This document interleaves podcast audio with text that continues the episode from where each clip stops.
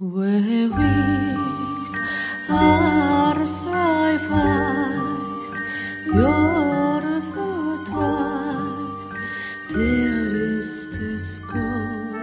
ぼ日刊階段山猫便第17夜今夜ご紹介するのは写真撮影というお話です。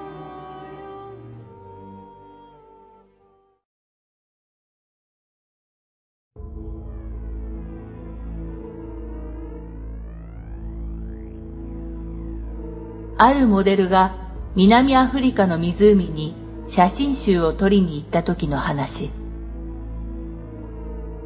その湖の手前は平地だが、奥にはかなり高い断崖絶壁があり、カメラマンは断崖絶壁をバックにしてモデルの写真を撮り始めた。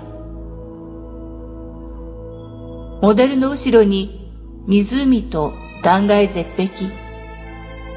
その構図でシャッターを押していると、突然ファインダーの中に一人の人間が湖に落ちていく姿が飛び込んできた。慌ててカメラマンは湖に落ちていく人間の方を追いかけてシャッターを押し続けた。もちろん撮影は中止。すぐに警察を呼んだが、湖に落ちた人は助からなかった。断崖絶壁の上から湖に身を投げた自殺者だった。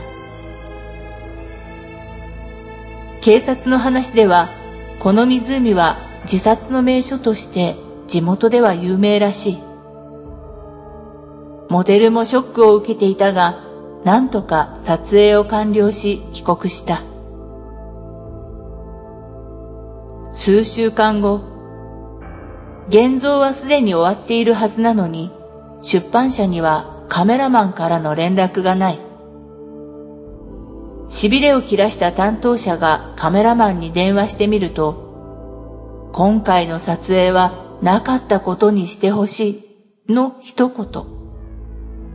わざわざ南アフリカまで行ってそれはないだろうはっきりとした理由を聞かせてくれ。担当者はカメラマンからその理由を聞き出そうとするが、なかなか答えようとしない。偶然に自殺者を写してしまった話は聞いていたが、電話ではどうしようもないので、担当者はカメラマンのオフィスを訪ねることにした。カメラマンの顔にはかなりの疲労の色が出ていた。カメラマンを問い詰めると、わかった。写真を見てくれ。そして君がこの写真集をどうするか決めてくれ。担当者は渡された写真の束を一枚一枚めくって見ることにした。そこには湖をバックにモデルが写っていた。綺麗な湖だし、さらに後ろの断崖絶壁も素晴らしい。しかし、ある写真のところで担当者の手が止まった。写真の右上に落ちていく人の姿が写っていた。ああ、これが自殺者かい？しかし、これくらいどうってことないだろう？徐々に湖に落ちていく自殺者が連続写真で写っていた。やがて自殺者の体が湖に触れそうな写真をめくった瞬間、担当者は大きな叫び声を上げ気を失った。その手に握られた写真に写っていたのは、湖から突き出た無数の手だった。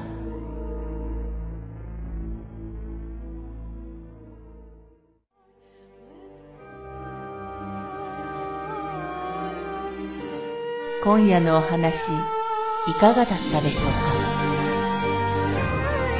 ほぼ日刊怪談山猫便では、ポッドキャストにてミニ階段朗読をほぼ毎日深夜0時に配信してまいります。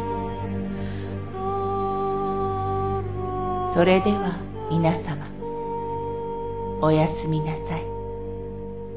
良い夢を。